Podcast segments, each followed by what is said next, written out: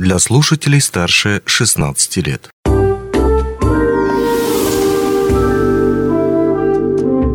Гости дневного эфира.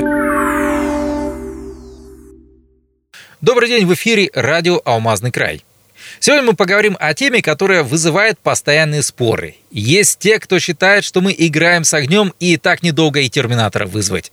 А кто-то говорит о том, что именно эти средства позволят нам добиться наибольшей эффективности и сделать человека счастливым, свободным от э, повседневных э, рутинных задач. Речь пойдет сегодня у нас о цифровизации и том, какую роль она выполняет на примере производства для того, чтобы и повысить эффективность, и, кто знает, возможно, увеличить прибыль. Об этом и не только сегодня мы поговорим с нашим собеседником, начальником отдела по цифровизации производства управления акционерной компании «Ауроса» Артемом Половяном. Артем, добрый день, рад видеть вас в нашей студии. Ну вот я сейчас начал подводку со Скайнета, она шутливая, безусловно.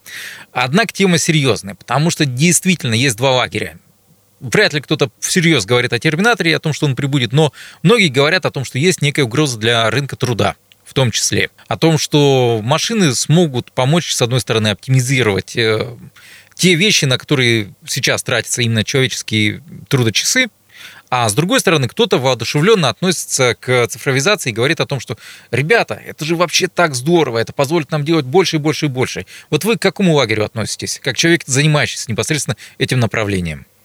Ну, я не могу относиться к лагерю тех, ну, так скажем, противников. Э, противников для меня это прогресс, э, для меня это совершенствование производства, для меня это будущее. Это ну, то, над чем я каждый день работаю, поэтому я верю в то, что я делаю.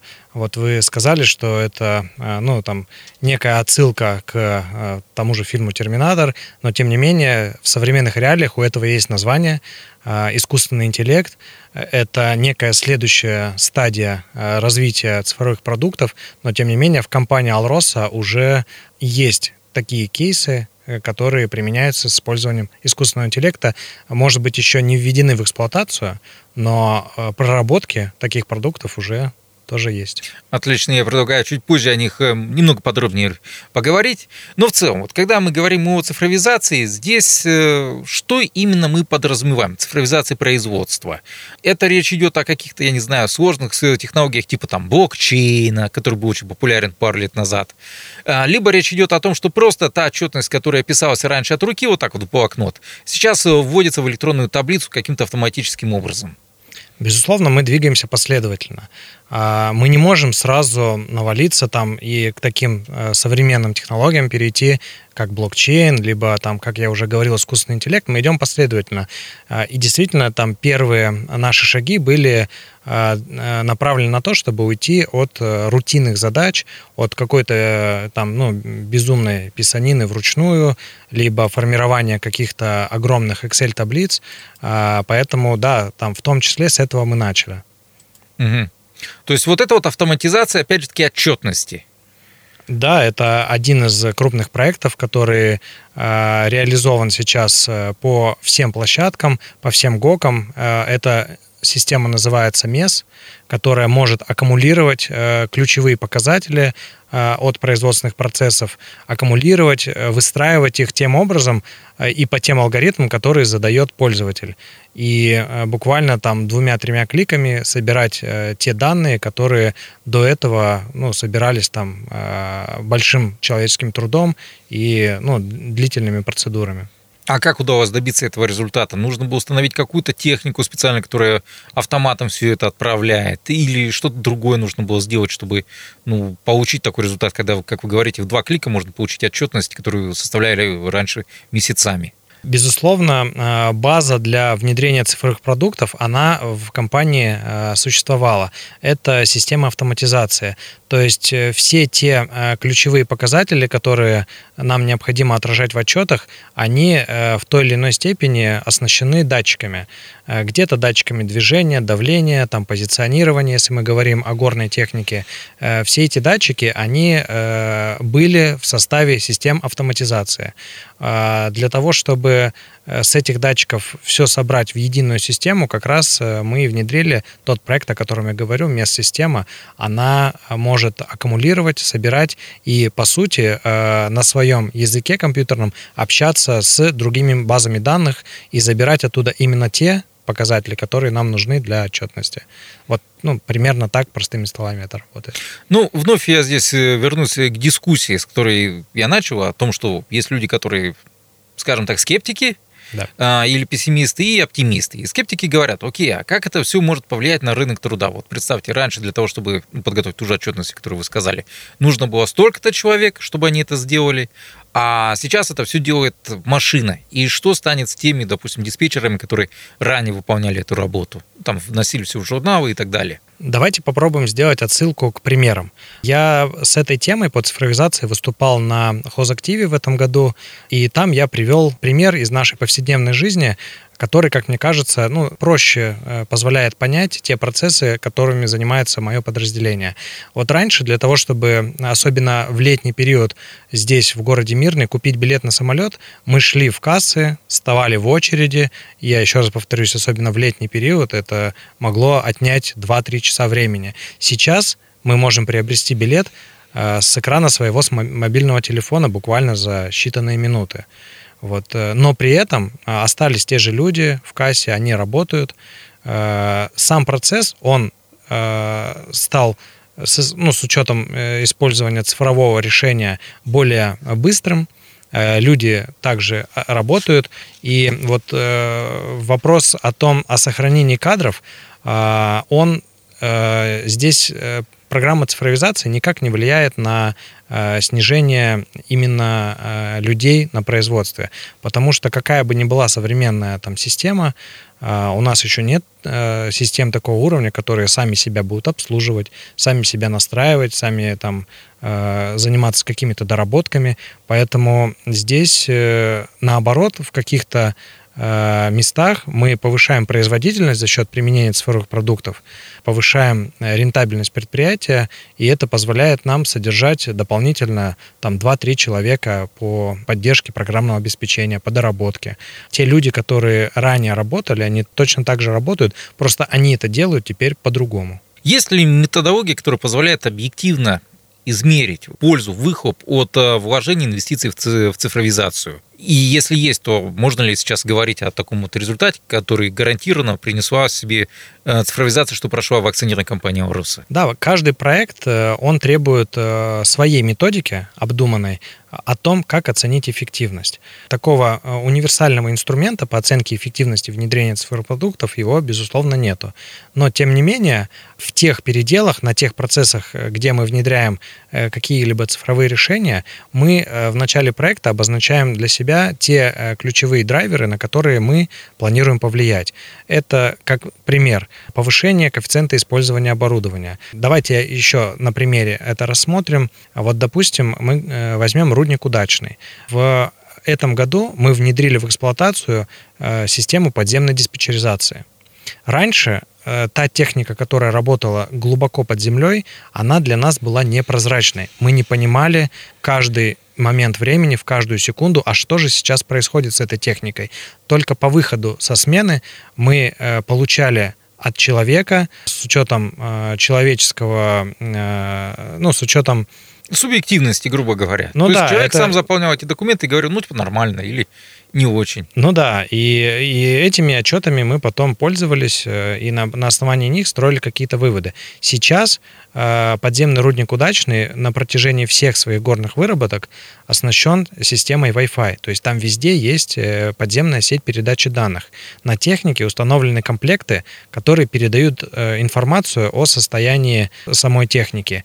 И это все в режиме реального времени отображается у диспетчеров на экране. То есть я говорю, Люди остались. Диспетчеризация как она была диспетчерская, э, я имею в виду люди, сама диспетчерская, так она осталась. Просто сейчас люди занимаются именно управлением горными работами, то есть не собирают какие-то данные, вот, а именно управляют тем, что происходит под землей. И вот все это благодаря... Цифровые двойники. Насколько это полезная история и в целом, э, насколько она надежна? Потому что, с одной стороны, да, я понимаю, то, что есть э, цифровая модель подземного рудника, вот того же самого удачного, насколько я помню, и так далее и тому подобное.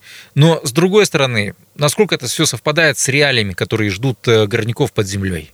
Цифровые двойники э, – это очень обширная тема, очень сложная, потому что под цифровым двойником месторождения э, мы ну, понимаем э, процесс, начиная от проектирования. То есть мы должны, э, если мы говорим о цифровом двойнике, запроектировать месторождение уже в цифровых 3D-инструментах, далее э, разбить отработку этого месторождения с использованием продуктов планирования на этапы от года до дня – Дальше мы передаем это на производство, где уже производственники в этой 3D-модели э, смотрят, в каких направлениях им двигаться. После этого система диспетчеризации показывает в режиме реального времени, как мы это отрабатываем реально. Напоследок система, о которой мы в самом начале говорили, MES-система, аккумулирует результаты работы о том, как же мы эти планы, которые запланировали ранее, как же мы их исполнили, и где у нас были потери, простое. Вот это... А где может быть переработки? Ну да, да. Кто знает. Может и такое бывает. Иногда и план перевыполняет. Да, это как раз-таки очень хорошие результаты, если с использованием инструментов мы будем перевыполнять планы. 2022 год – расцвет э, генеративных нейросетей. Вот то, о чем мы говорили с вами в начале, искусственный интеллект и так далее и тому подобное. Вот это направление, вот вы сейчас сказали, что что-то есть в этом э, смысле в компании. Вот можете поподробнее рассказать, э, где это может применяться, казалось бы, ну, такой консервативной вещи, как добыча алмазов?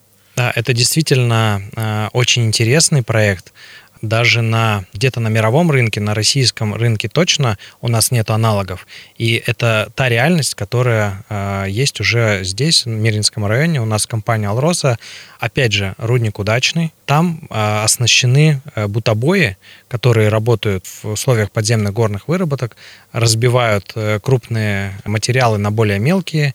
Вот. И ранее бутобой э, работал под управлением человека. То есть человек брал в руки пульт, наводил э, рабочий инструмент молот э, в нужное место и осуществлял дробление. Сейчас мы оснастили этот бутобой системой машинного зрения, то есть э, вообще без участия человека автономно камера распознает куски, которые нужно раздробить, дает команду бутобою о том, в каком направлении э, направить э, рабочий орган и э, осуществляет дробление самостоятельно. Все это делается на основании заданных алгоритмов нейросети. Этот проект мы запустим уже к концу этого года. Это будет ну, там, реально рабочий. И тут скептик вас бы поймал и спросил, окей, значит, раньше человек этим занимался, а чем теперь будет человек заниматься?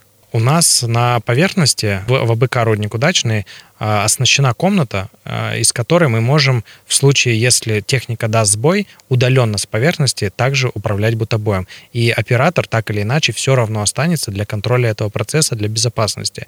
Это один момент. И то, о чем мы раньше говорили, это э, квалифицированные э, кадры, которые смогут обслуживать и поддерживать работоспособность.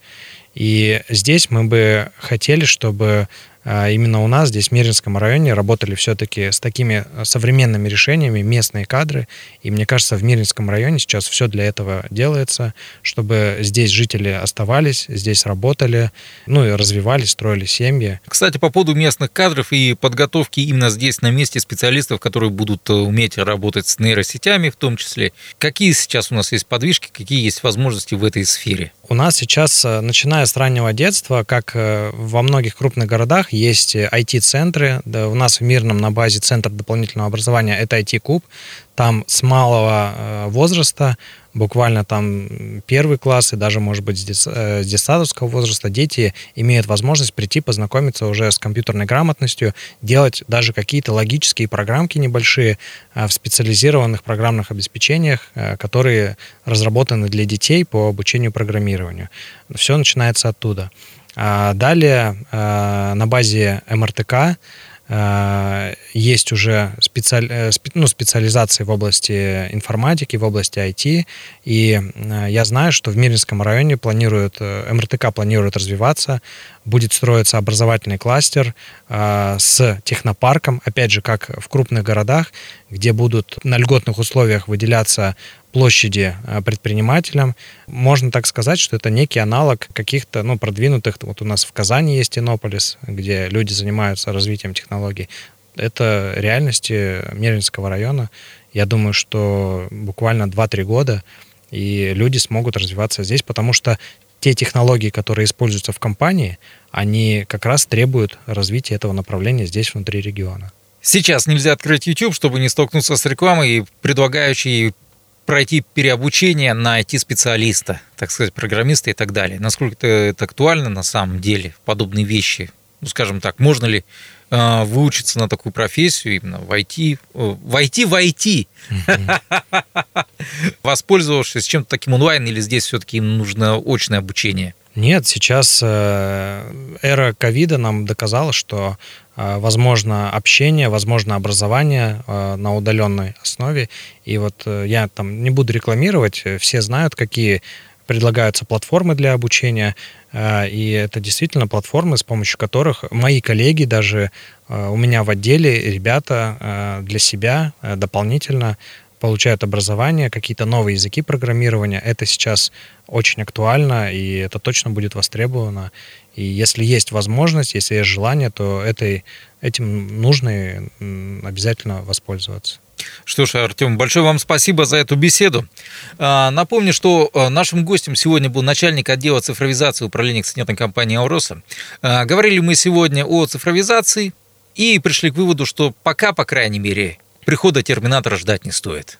На этом все. Счастливо. Не успели послушать интересную передачу в эфире радио? Не беда. На помощь приходят подкасты от радио «Алмазный край». Кстати, а что такое подкасты? Подкаст – это аудио или видеопередача, которую вы можете найти в интернете и послушать в любое удобное для вас время. Достаточно ввести в поисковике «Подкаст Алмазного края», а дальше останется только перейти по ссылке и подписаться на интересный для вас подкаст.